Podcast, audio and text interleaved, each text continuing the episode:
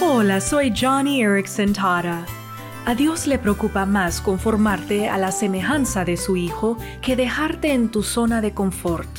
Eso puede parecer un dicho difícil, pero si viésemos por el espejo retrovisor del cielo, se nos sería claro cómo el sufrimiento ha hecho que nuestra fe sea más muscular.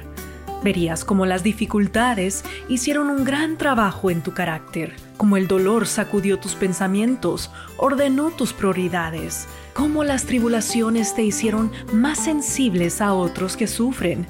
En Filipenses capítulo 3 dice, lo he perdido todo a fin de conocer a Cristo, experimentar el poder que se manifestó en su resurrección, participar en sus sufrimientos y llegar a ser semejante a Él en su muerte. Entonces, si hoy estás sufriendo, te invito a que mires tu dolor con una perspectiva celestial.